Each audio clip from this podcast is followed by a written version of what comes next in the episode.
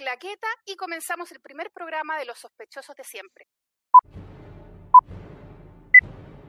¿Qué pasaría si un virus nos ataca de tal forma que no pudiéramos ni vivir ni morir? El tema de este programa es pandemias y zombies.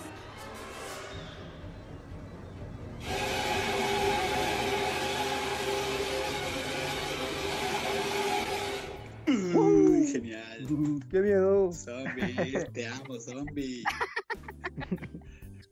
Quisiera presentarles a quienes conformamos este podcast. Antonio, César, Leo y quien les habla, Fran. Antonio, por favor, preséntate. Eh, hola, ¿qué tal? Buenas noches a todos. Yo soy Antonio, soy fanático del cine. Soy chileno, la mayoría de aquí somos chilenos, pero somos un equipo internacional también. Y todos somos amantes del cine. Yo soy audiovisual de profesión, pero mi pasión es el cine, me encanta el cine. He visto muchísimas películas y me encantaría poder compartir todas esas opiniones que tengo con ustedes que son mis amigos. Así que espero que sea un bonito podcast. Hola, buenas noches. Mi nombre es César Ponce. A mí me conocen como el Feyam. Yo hago graffiti, mi oficio es ser rotulista, pero de igual manera soy hobbyista del cine y es algo que me encanta.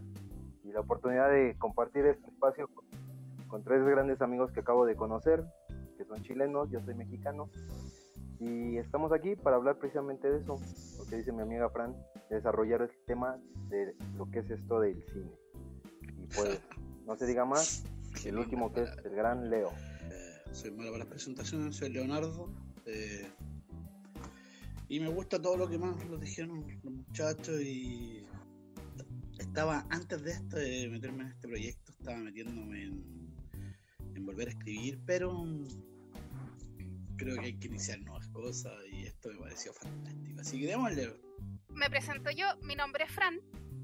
Eh, también me encanta ver películas de toda la vida, veo series, muy fanática de las series. Creo que cuentan la historia de la humanidad, sus miedos, sus expectativas. Me encanta analizar a, la humanidad a través de la televisión, del cine y la televisión. Oye, oye, sí, pero hay que decirlo que somos seres políticos y, y antes que todo, Fran, quiero decir que eh, los zombies son políticos. Los zombies eh, eh, son políticos porque es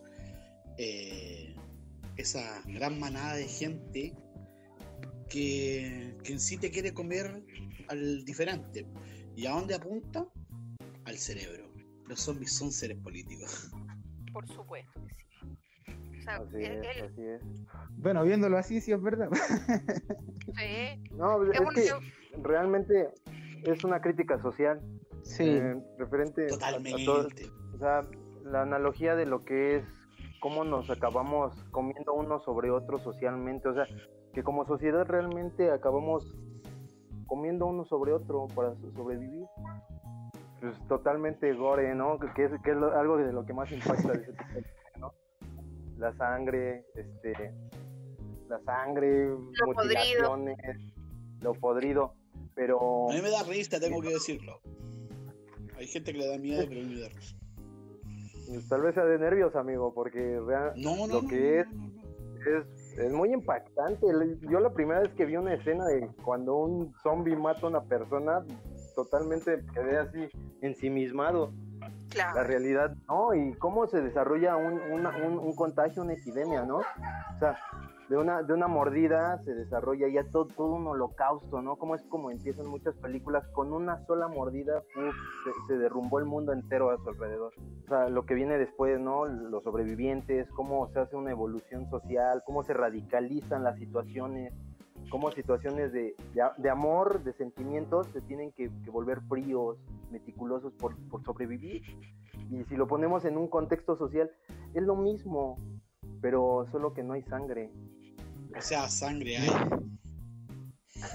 Siempre va a haber, siempre no va a haber sangre.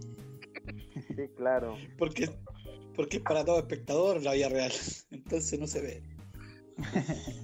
Qué buena, sí.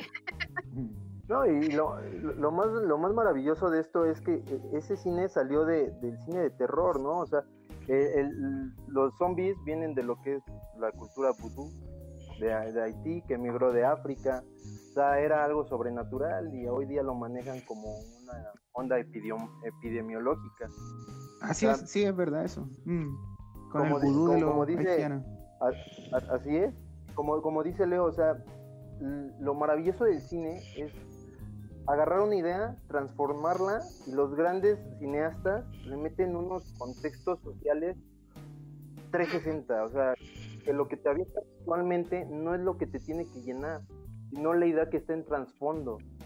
Y es lo que acaba desarrollando el, el cine hoy día de, de- de zombies y bueno, Bueno. de epidemias. Bueno, sí, bueno, el cine, hay que acotar, sí, algo del cine zombie, que el cine de, de zombies, eh,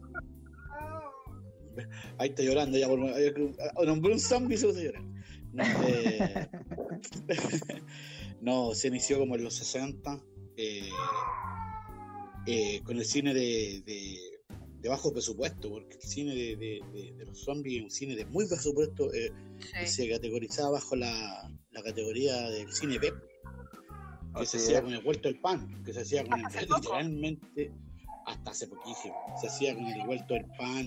Por eso a mí me dan risa los efectos especiales, porque yo lo analizo bajo ese aspecto, yo veo, o sea, ¿Los efectos digitales, tú dices? eh, no, no, no, por ejemplo, cuando se le sacan las tripas, tan, son tan hechos con... Yo veo, yo me pongo como detrás de la cámara de estos tipos. eh, y, y uno ve cómo se hacen estas cosas. Bueno, hay que aclarar Claro. también que Leo trabaja en el área salud, entonces es menos impresionable. que el resto. Yo pensé que sí, el Leo trabaja en el área de los zombies. También un poco. trabaja diario con. Bueno, tiene que atender zombies y De tiene que tratar de recuperarlos. alimento. De hecho, tengo que matar 5 o 6 humanos diarios para, para alimentar a un zombie. Bueno, ese era lo especial de este programa que contábamos con un zombie real en el Claro. panel. Ahí, ahí está el negocio, ahí ¿cuántos está el negocio, amigos. Ahí está el negocio.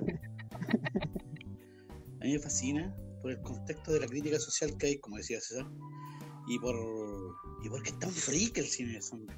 Si en los inicios del cine tú ves películas como de Darío Argento, George Romero, Sam Así. Raimi, eh, Sam de los- de Raimi. los primeros directores, eh, incluso yo le hay unas películas de, de- del, del director que ahora es millonario, Peter Jackson, que es el, del Señor de los Anillos, eh, que una es eh, Brain Dead y la otra es eh, uh, eh, Muerto de Miedo, no, perdón, Bad Taste, Mal Gusto, que si ustedes la vieran, creo que está por YouTube, gratis.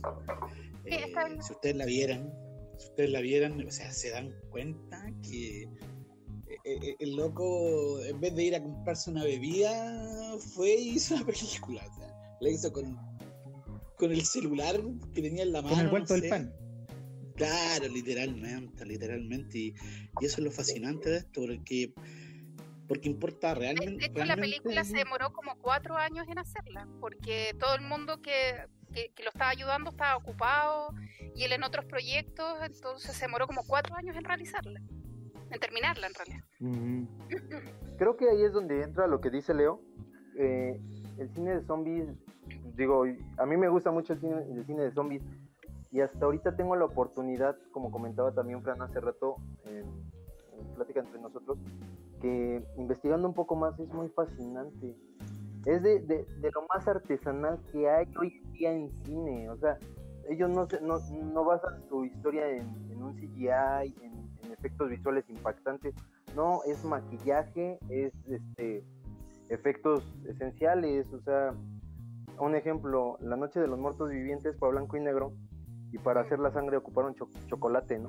O sea, desde detalles así. El cine B lo que hace es eso, a mayor austeridad, mayor creatividad. Y creo que es lo rico del cine, ¿no? Y Bueno, ahorita que este- mencionaba este podcast, también. De hecho, está hecho con el vuelto del pan. Es Somos más, como Por Peter Jackson en digo, sus amigo. comienzos. Claro, estamos- Por, por- por eso te digo, a mayor austeridad, mayor creatividad. Bueno, tenemos unas, unas películas ya para analizar. Y la primera película es sobre pandemia, que es la película Contagio, de Steven Soderbergh de 2011, donde vemos cómo el personaje que hace Gwyneth Paltrow se contagia de un virus mortal y es posiblemente la paciente cero de una pandemia mundial. La gracia de esta película es que tenemos un escenario muy distinto a lo normal o a lo que se da en general en la realidad, que es que tenemos autoridades, bueno, y en general en el cine también, que tenemos autoridades absolutamente competentes que trabajan en pos de la población y tenemos al revés una población histérica, una prensa independiente muy malintencionada y un ejército absolutamente incapaz de controlar a la masa. Además, entidades extranjeras usando el secuestro como herramienta de negociación eh, y nos da un escenario súper distinto a lo que estamos acostumbrados, donde eh, se prioriza lo económico, la imagen internacional. Y es interesantísimo ver cómo nueve años después de la película, eh, realmente, sobre todo en el continente americano, digamos, se dio al revés, con autoridades reactivas, con eh, una población muy, muy tranquila en un inicio, siguiendo las normas que, que decían, eh, y luego, por supuesto, eh, o sea, en, un inicio empezó como todo este tema de que ah, va a haber desabastecimiento, eh, y luego todo se calmó, se tranquilizó y estamos en proceso de tomar las medidas necesarias. Lo que sí es cierto es que el miedo se transforma en un arma de doble filo que si lo usamos a nuestro favor nos puede proteger, pero en contra puede generar paranoia y esas paranoias nos llevan a comportamientos irracionales. El miedo siempre ha sido una herramienta de, manipulación social. O sea, el miedo acaba siendo realmente contraproducente porque incluso es una ley de vida. El que se queda parado acaba muriendo. Esta vida es para moverte y seguir. Esta vida es de valientes, ¿no? Para pronto. Y la misma película lo marca, ¿no? O sea, Matt Damon, o sea, su personaje es muy interesante porque se contagia a su esposa a través de la cuestión de una infidelidad. Él ve morir a su esposa, tiene que estar viendo cómo solucionar el problema con su hija, de, sobrevivir, y él está en constante movimiento buscando una solución. Creo que eso es lo que, bueno, por lo menos a mí como un individuo ordinario me identificó, ¿no? O sea, poniendo el parámetro social político, sí, influyen muchas cosas, desde lo que cimienta, ¿no? Que está basado en el H1N1 y a lo que pasa ahorita nueve años después, ¿no? Que es esto del COVID, que también es un derivado de, del MERS, de, de, este, de todas estas, de estas gripes que van evolucionando. Y lo más tétrico que yo puedo marcar de, este, de esta película es que te respalda todo lo que día a día vivimos. O sea, antes era la televisión y los periódicos como terror y este terror visual y auditivo. Y hoy, hoy día son las redes sociales, ¿no? Este eh, como es un youtuber que empieza a manipular ¿no? la, información. O sea, la manifestación del oportunismo va a ser algo que nos acabe dando en la torre. Los gobiernos siempre van a ver hacia sus prioridades, que no, que desgraciadamente no es la población, sino son sus, gobernantes, sus líderes. O sea, es todo, todo un, un, extracto de tejido social la película. Es totalmente una crítica a lo que, a lo que pudiera pasar y está pasando actualmente. Ahorita estamos en una situación radical como en la historia se había visto y, y somos parte de ella, compañeros. Estamos analizando ahorita un, un podcast de, de, cine en el cual hablamos de epidemias y zombies, pero es porque estamos viviendo esto, ¿no? Y no hay mejor testimonio que lo vivido. Y a mí me deja e, e, esa lección, ¿no? De sí hay que hacer las cosas y venga lo que venga, hay que seguir viviendo, continuando con, con, con lo que tenemos y siempre luchando por más. César. Pero con esta situación pues hay que mantener ah, no. sé cómo ven bien profundo Antonio, ¿tú, qué opinas de la, de la de la película Contagio me gusta que eh. tenga mucha cercanía con la realidad no es una película que que te muestre un, escenario muy ficticio o muy lejano a lo que pueda ocurrir eh, de hecho por lo que estuve leyendo un tiempo atrás eh, el mismo director se, hizo asesorar por personas, por médicos, por personas que entendían sí, amigo. Para poder darle un toque no solamente de, dramatismo, sino que también de, realidad. Y... El asesor de este, este, este doctor que es inmunólogo, el que asesoró, asesoró a Steve Sondenberg, es el que dice, uno de los que teoriza de que el COVID es un virus manipulado, pero bueno, es una olvídate, si era un dato freak, no aquí. Es lo, es lo que es lo que pienso antes que me interrumpiera Leo.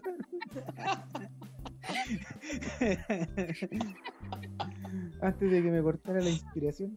No, no, es una buena película y, sobre este, todo muy, realista y se puede apreciar en, estos tiempos en que vivimos en un mundo donde existe una pandemia, donde existe algo muy parecido a lo que sucede en la película, en términos generales, y, y es de esas películas que me gustan porque a mí no me gusta tanto el cine de, de zombies en general, por el tema de que lo encuentro muy falso, muy ficticio, como muy irreal. Sin embargo, eh, estas cosas que se acercan más. No, si Star, Wars, Star Wars se ve realista. Eh, bueno, que estoy comparando. Estoy, bueno, mira, mira, Leo. En otro capítulo vamos a pelear sobre ciencia ficción. No, espérate. Guárdate tus argumentos para ese capítulo. y filosofía. Y filosofía. Y filosofía. Y filosofía también, ya. Para que. Así que no, yo la recomiendo, muy buena película. Eh, era, es que, o sea, la comparo yo, me acuerdo, veo la escena, me acuerdo de la escena, de las escenas que tengo en mi cabeza, de la escena de las ciudades sin, sin gente, y me acuerdo cuando estaban, no sé, pues cuando estaban en Europa en plena cuarentena y las calles abandonadas, y es como muy realista, me, me, me gustó, encontré muy realista, y aparte que está basada en un hecho que acá tocó muy poco, pero sí murió gente ¿eh? Del H1N1. Acá murieron aproximadamente, creo que 30 personas en Chile. Y ahorita, retomando algo que dijo mi compañero Toño, muy interesante, que dice que, los zombies pueden ser ficción, yo ahí lo contradigo un poco, porque la película de Exterminio habla precisamente de eso, de un virus. De hecho, es la siguiente película que, vamos a comentar. Es, la rabia, es una película de Danny Boyle del 2002 donde vemos que el personaje que hace Cillian Murphy se despierta luego de 28 días en coma en una ciudad invadida por zombies llenos de ira, contagiados con, con una, con en una Londres, en Londres, con una mutación de la rabia. Bien, la película primero creo que nos concientiza sobre la experimentación en animales, primero, eh, mostrando escenas de crueldad animal y luego iniciando eh, la trama con la liberación de un virus producto de la experimentación con animales. Por lo tanto, sí. Sí, por lo tanto, de hecho, La, la, la, crítica también, o sea, es un buen análisis eso que tú dices porque eh, tú te das cuenta que el, verdad, el verdadero virus finalmente en, en, el planeta es como el ser humano, el ser humano el que el que, el que genera los daños o, o como el que produce todo eso. Recuerda que en la película son los humanos los que producen el problema. En primer lugar, porque se está experimentando con, primates en un laboratorio con diferentes tipos de virus, ¿cierto? y quienes llegan y quienes llegan a, como a que a parar eso los activistas y los, los activistas radicales radicalizados pensando en que están haciendo algo bien. terminan haciendo peor la cosa hay, hay, cosas ahí sí hay cosas que destacar eh, puntos que destacar disculpa Antonio quiero decir que varias cositas. Un saludo a mi amiga Cintia que ama a Cillian Murphy, que va a escuchar esta parte, el de Vicky Blinders. Ella ama, ama esa serie y es el protagonista de 28 días. Y lo otro es que yo no creo, yo no creo que el, el, humano sea el virus. Yo creo que es una parte del ser humano que es el egoísmo y una gran parte que es el capitalismo el capitalismo el verdadero ah, no, no, pero yo voy a decir no, es que en realidad es eh, fueron los comunistas. los comunistas liberaron el piso. No. pero películas de mutación películas de mutación eh, tenemos a Trent Wonky los hermanos acuérdense. También la vamos a, comentar más adelante. Bueno, en esta película, otra cosa interesante que, que yo vi fue que la cooperación entre los ciudadanos no contagiados es inmediata. No, no, hay, Claro. no pasan por el periodo de la desconfianza, tú estás bien, tú estás mal, inmediatamente se ayudan, se juntan y, y tienen una confianza total inmediata, que es esencial para la sobrevivencia. Y no la cuestionan en ningún momento en la película. El, el primer cuestionamiento sobre el comportamiento humano eh, viene con eh, el conocimiento de la primera, con el encuentro, perdón, de la primera autoridad, porque hay una ausencia total de gobierno y la primera autoridad que se que se Estamos hablando de Chile, perdón. Latinoamérica en general, Ah, con, con la ausencia total de gobierno. Con la ausencia total de gobierno tenemos eh, la primera autoridad que serían los militares, que están encargados de proteger una, mas- una mansión que usan como base. Y ahí recién empieza el cuestionamiento social. ¿Cuál es el verdadero sentido de sobrevivir? ¿Cuáles son las metas personales cuando todo lo externo se desvanece? ¿Quién o quiénes son los encargados de proteger la vida y cuáles son sus incentivos para hacerlo? Ahí recién planteamos el primer conflicto social. Cuando nos, plante- cuando nos encontramos con la primera autoridad o, o el primer poder. Es la- la- Ujú. esta película, Exterminio, ¿sí? es. eh, hay que destacar que esta película, de, de- esta era la ópera prima de Danny Boyle. Eh, es, son los primeros zombies que corren. Son, son los los primeros, zombies son que los corren, primeros zombies que tienen trama, de hecho. Eh, antes solamente eran estas momias que se movían como... Y ahora tenemos una trama, eh, hay una rabia. O sea, el zombie de vida real es el que se le apaga el cerebro y se le prende solamente como una pequeña El hambre. ampolleta, El ¿cachai? Se le pierde como el instinto básico, claro, el instinto básico y debería caminar así porque te afecta el sistema básico, el sistema nervioso central.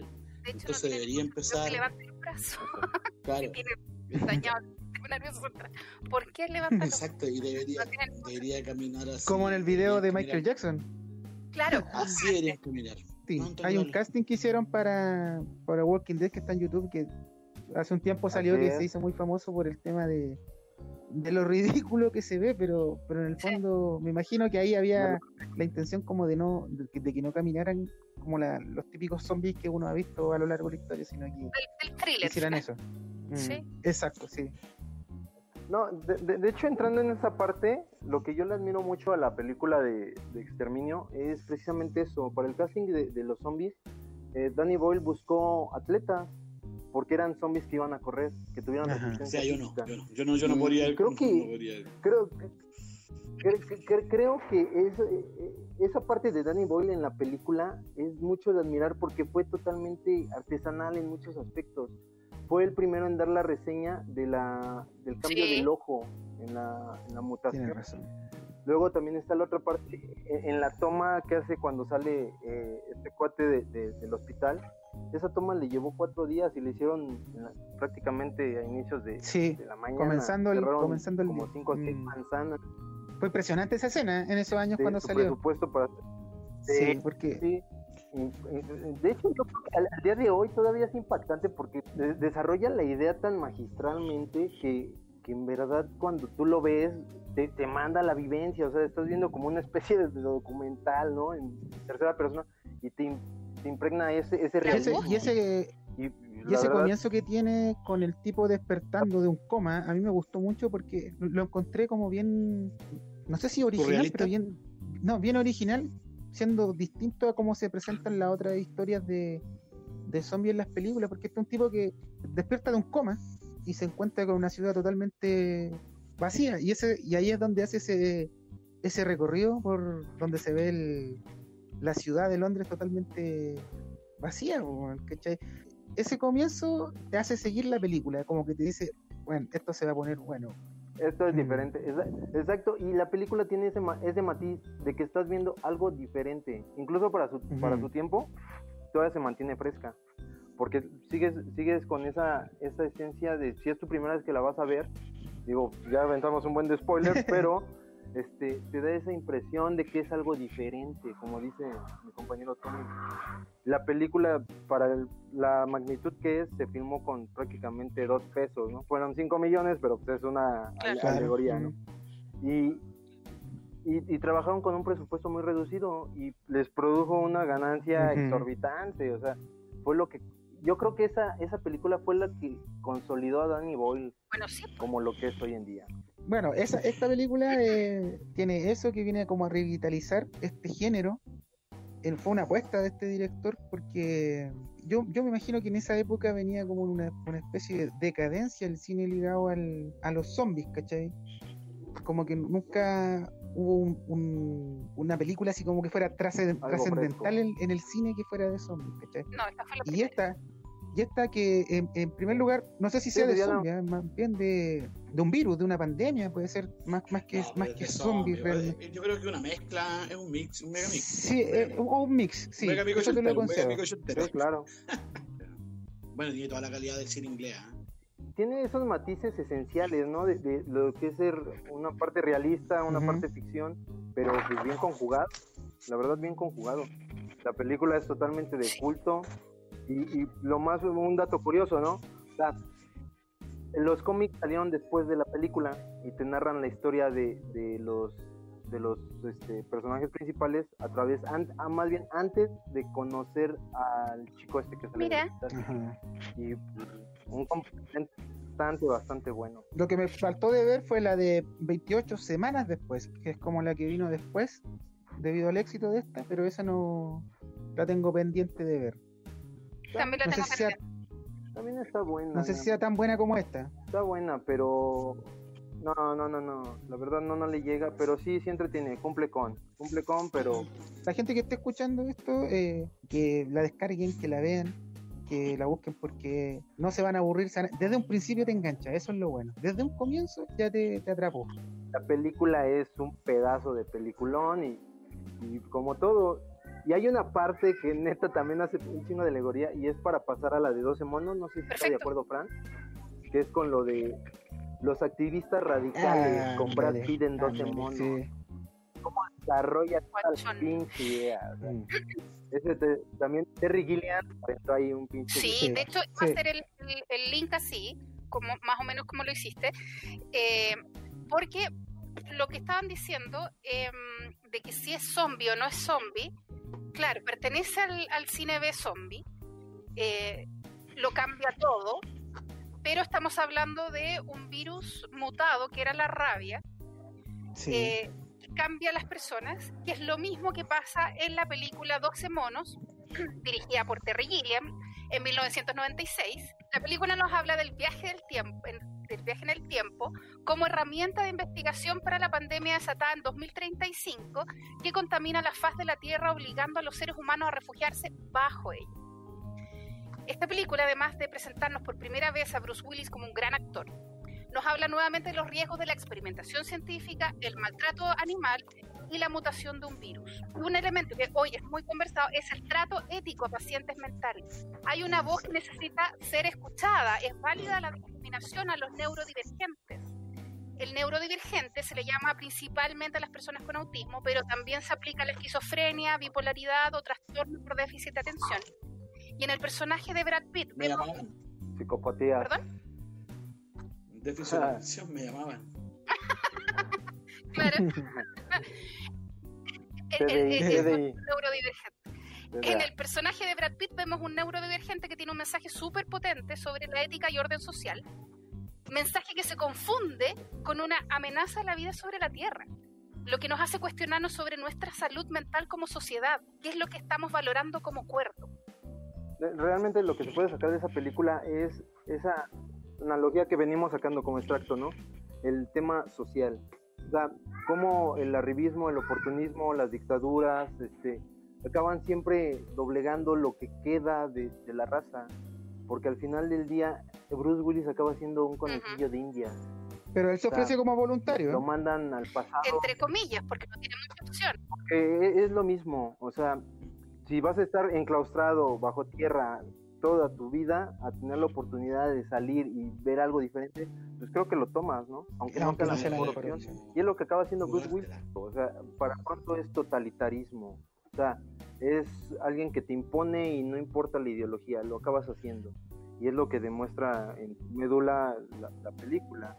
O sea, Bruce Willis busca desesperadamente la razón del por qué. Y hace de ahí un, un, un Vamos a tocar desenredo filosofía, amigo mío. No, pero es cierto, es cierto lo que dice César. Es que, es, es que, es que, o sea, es que esa es la finalidad, o sea, dentro de, de, su viaje de encuentro a sí mismo, acaba siendo la paradoja que es lo que crea todo. Al, al final de, de, cuentas, es el bucle. Uh -huh. Aquí la, la, conjugación donde entra Brad Pitt es cuando eh, vemos realmente lo que es una enfermedad mental y se conjuga con la realidad. Sí. Una persona que viene con sigue siendo ciencia ficción en el personaje de Bruce Willis, si él está viajando en el tiempo buscando una, una, una respuesta, ¿no? Y Brad Pitt actúa como un factor de evidencia, de pizca de... Es, es, a lo que voy, el, el, es el tema paradójico. O sea, Bruce Willis se fía de él diciendo, oh, pues tú sabes, ¿no? Cuando realmente es su enfermedad hablando. Sí. Creo que hasta se llevó el Oscar por harto por esa yo, por yo quiero papel. darle un, un, sí, voy a buscar el un Oscar un Oscar honorario a Brad Pitt porque Brad Pitt ¿sabes lo que pasa? lo nominaron lo nominaron ¿Ah? por esa película lo nominaron, bueno, no, pero, no, no sé si era actor de reparto sí pues actor de reparto el actor de reparto no sí, ganó el Globo de Oro ¿Un Globo de Oro ganó un Globo de Oro de hecho si no me equivoco Quería, quería, decir lo que le pasaba a estos tipos que sufrían el mal de, del tipo bonito, eh, talentoso y millonario. Entonces no podía ganarse un Oscar. Le dieron, un, le dieron el Oscar ahora por. Yo creo que sé que por. No fue su mejor papel porque en Seven, Siete Pecados Capitales, sí. la, la actuación que a, se a, pega. Tengo, tengo una pregunta, una pregunta de fan, así mal, porque soy muy fan. Eh, ¿Brad Pitt tiene una mala película? No conozco toda su filmografía, pero podría decir que casi todas las películas donde aparece Brad Pitt son buenas películas. O al menos, yo creo que Troya podría entrar de, dentro de lo que se Troya, sí, como algo pero, malo. pero es un fantástico. Eh, se me olvidó el nombre. eh, Aquiles. Aquiles, gracias, el talón de Aquiles. Siempre trato el talón de Aquiles. Mm. Siempre, pero es un fantástico Aquiles. Eso sí, pero sí, sí la película es ahí nomás, sí. Pero tiene muy buenas películas, Brad Pitt. Bastardo sin gloria. El club, de la pelea, el club de la pelea que también tiene un, un eh, Siete años en el Tíbet, si no me equivoco. Odio esa película, la oda al mal padre, sin ningún sentido. Nach, cerdos y diamantes. Ah, qué buena película. Gitano.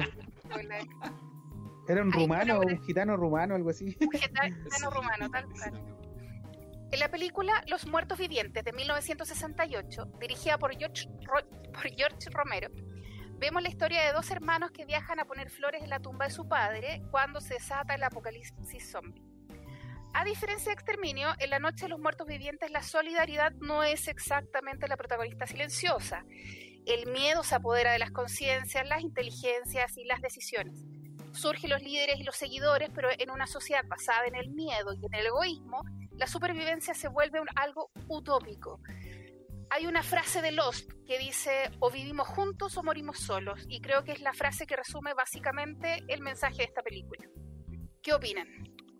La Noche de los Muertos Vivientes es una película eh, que, realmente no, no, tiene como un guion eh, muy estructurado y como guion la película en realidad no importa mucho porque no, no, estamos hablando de, no sé, del padrino.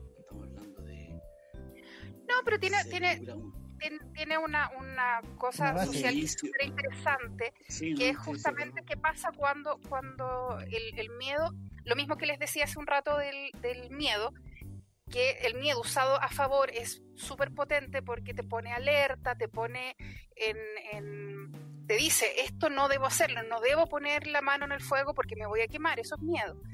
Pero el miedo usado en tu contra es, pone estas situaciones, por ejemplo, eh, donde eh, la niña trata de, hay una escena donde la niña trata de eh, salir corriendo y se le engancha el vestido por torpe, por, porque está cagada de miedo, porque se quedó sin el hermano y sola no tiene idea qué hacer porque nunca ha estado sola. Entonces tiene una cuestión social bien interesante que uno puede ver versus, no sé, Resident Evil, que tienes puras mujeres empoderadas, llenas de armas y no sí, sé qué. O sea, eh, Resident, puedes ver la diferencia Resident, maravillosa. Resident Evil punto uno está basado en un, en un juego maravilloso. Videojuego. Videojuego maravilloso que yo lo jugué. Increíble que yo nunca más lo jugué después del PlayStation 1. Nunca más jugué Obsidian. Yo estaba leyendo que el guion, el guion de esta, de esta película está basado en la idea central de la novela Soy leyenda. Solamente que Sí. reemplazó ese estilo de los vampiros por el tema de los zombies, que en realidad él no los veía como zombies, sino que, de hecho, según lo que leí, como que no, nunca se les llama como zombie tal, tal, así como, como zombies, sino que él los representa como ghouls o devoradores de carne. Ghouls es como un término así como de como de muerto viviente, pero de otro lado. Pero no es, no es necesariamente así como la palabra como se les conoce hoy en día como los zombies. Pero sí tenía esa base, esa base de, de ese libro que se llama Soy leyenda.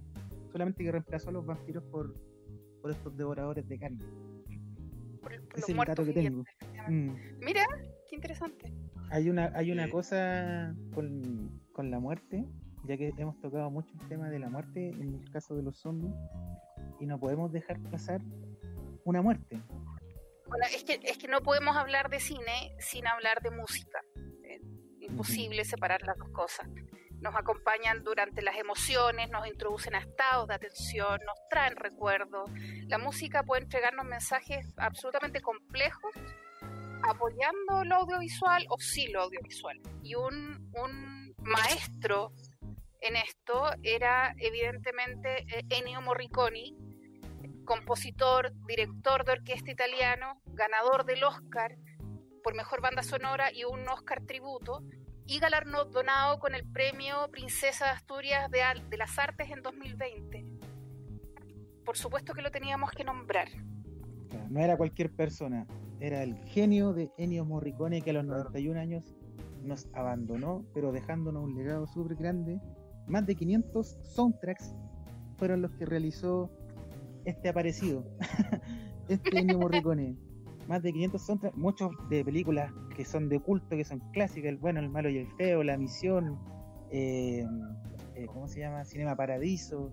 eh, ganó el Oscar por los ocho más odiosos de Tarantino, que era fue un Oscar que se lo dieron más que nada por, por yo creo que por trayectoria, porque se lo merecía de mucho Sí. antes, de mucho antes se lo merecía. Bueno, antes le habían dado un, un Oscar eh, Honorífico. honorífico, eso. Sí, Sí le habían dado uno ya. Y sí, porque los ocho más odiados no es la misión. La misión yo creo que... Y tampoco es los western, que también tienen una tremenda banda sonora. Y, pero sí, yo creo que también fue para no darle un segundo Oscar por la carrera.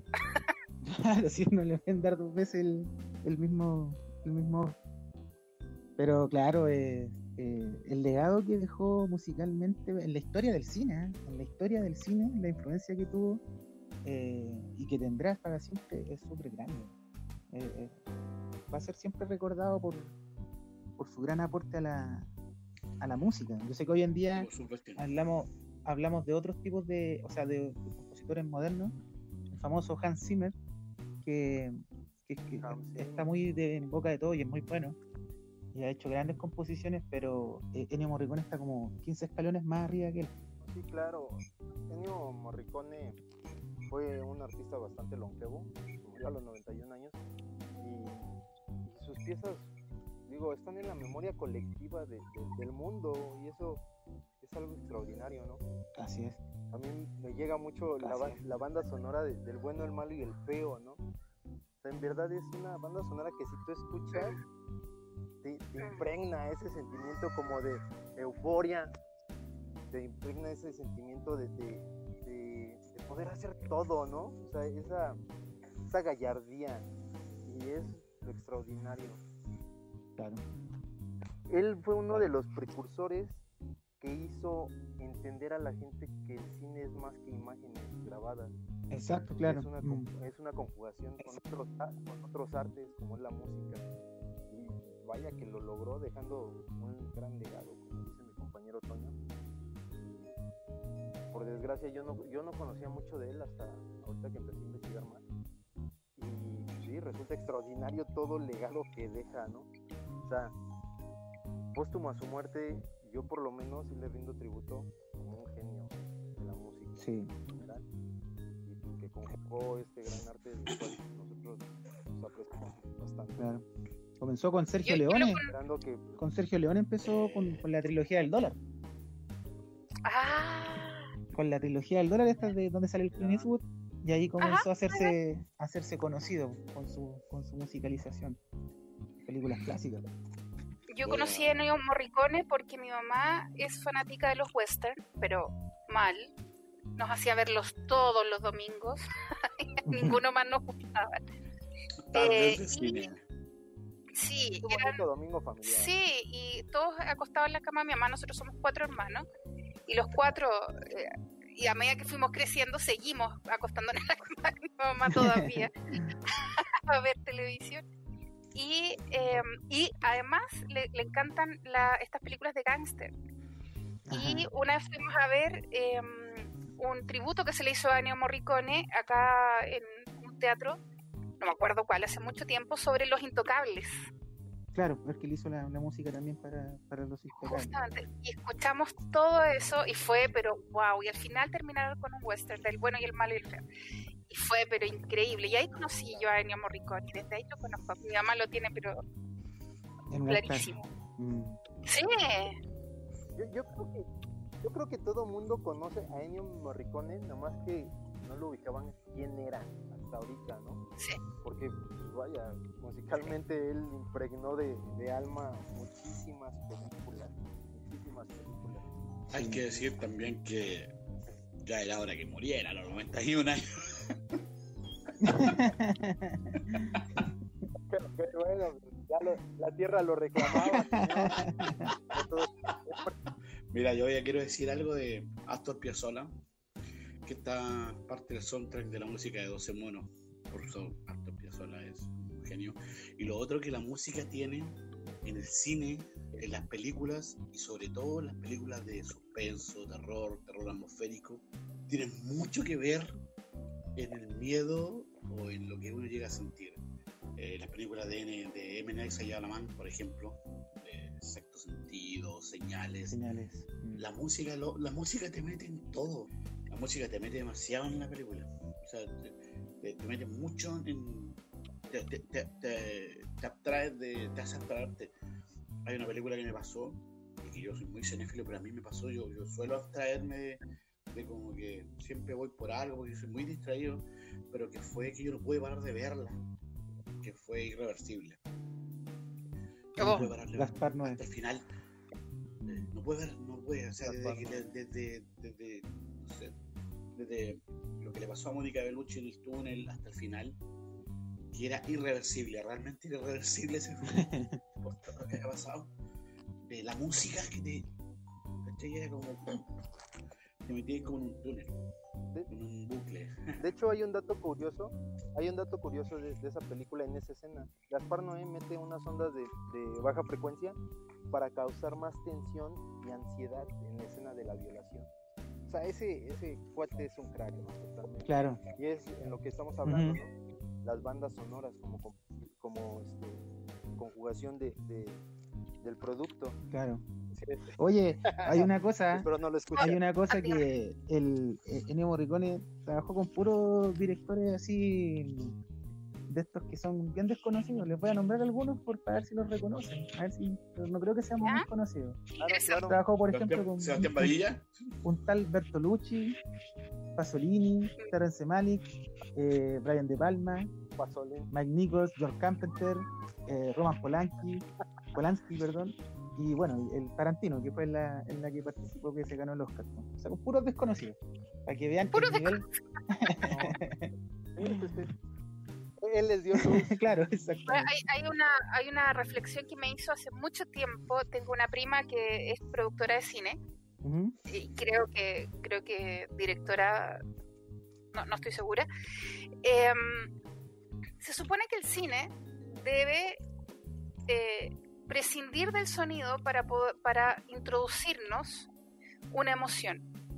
Se supone que lo que está pasando en la escena, los elementos, la iluminación, el encuadre, todo debe darnos ya todas las pistas para que nosotros podamos ente- en- entender el contexto. Pero cómo nos mueven, cómo agarran ese sentimiento, esa emoción eh, a través de la música. Y cuando la música eh, es un complemento, tenemos, estamos en presencia de maestros. Cuando la música es solamente para suplir, tenemos Pero- malos directores.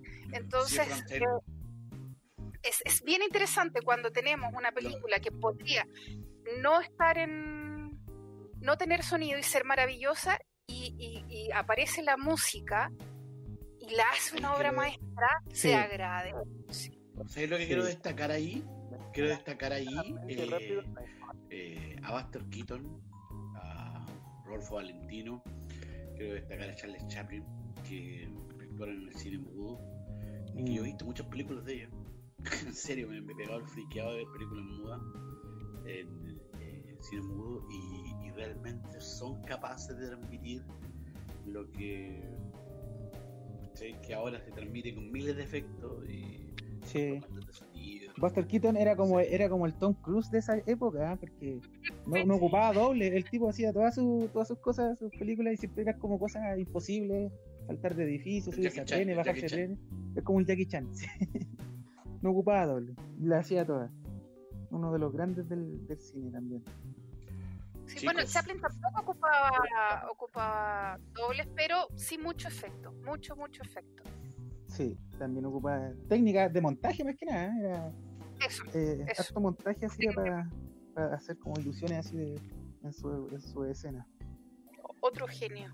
Y a todo esto, como dato, César, eh, Chaplin dijo que el mejor director de la historia era, o, o comediante director de, de la historia, era eh, Cantinflas. Mira, latino. Chaplin Sí, admiraba mucho él a le rindió tributo. Sí. Dicho por Mario Ponero Cantinflas morirse. No, Chaplin, Chaplin lo, lo, lo publicó, lo dijo en una entrevista. Es, es, es- era muy fan de Chaplin, de perdón, de, de, de De Cantinflas. Mario, Mario Moreno Cantín. Ah, mira, que no, eran como, no eran contemporáneos, sí, pues no eran como de la misma. No. Tienen como 10 años de diferencia, no, no es tanto tampoco, o 20, algo así.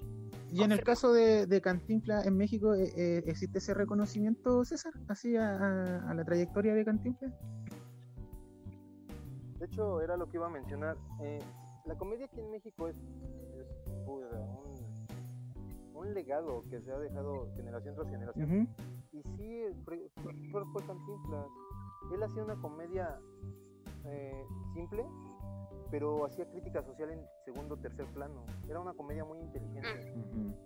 Él quedaba, él quedaba bien ante lo que era la élite, que era Televisa, que era el gobierno priista, pero su crítica siempre iba con trasfondos en su comedia. Y era algo que se le reconocía internacionalmente. Sí. Después de él pues, vinieron también grandes, Tintán, El Resorte, es el hermano de Don Ramón, Ramón Valdés.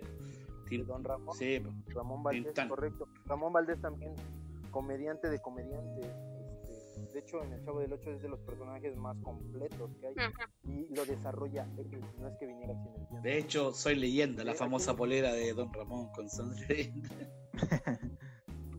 Ah, es, es el maestro de los memes, fue uno de sus legados. Sí. No, pero gran actora, gran actor eh, Ramón Valdés. Lo malo no es el trabajo, Sí, sino tener que trabajar. Nos dejó grandes frases. Sí, tiene, claro, tiene muy buenas claro. actuaciones dramáticas también. Mi hermana es, es muy fanática del Chavo del Ocho, Chespirito en general, de todo el trabajo de Chespirito. Se puso a averiguar por cada personaje, se puso a ver las películas de cada uno de los actores. Y uno de sus favoritos es eh, Ramón Valdés y la Nieves, ¿cómo se llama?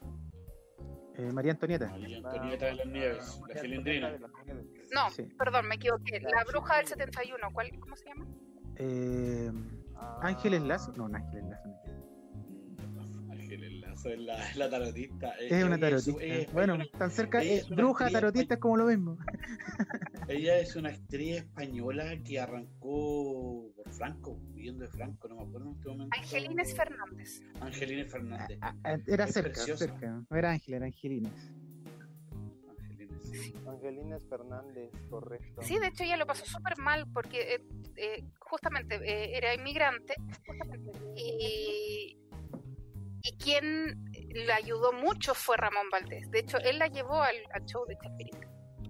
Mm, Datos que uno tiene. claro. claro.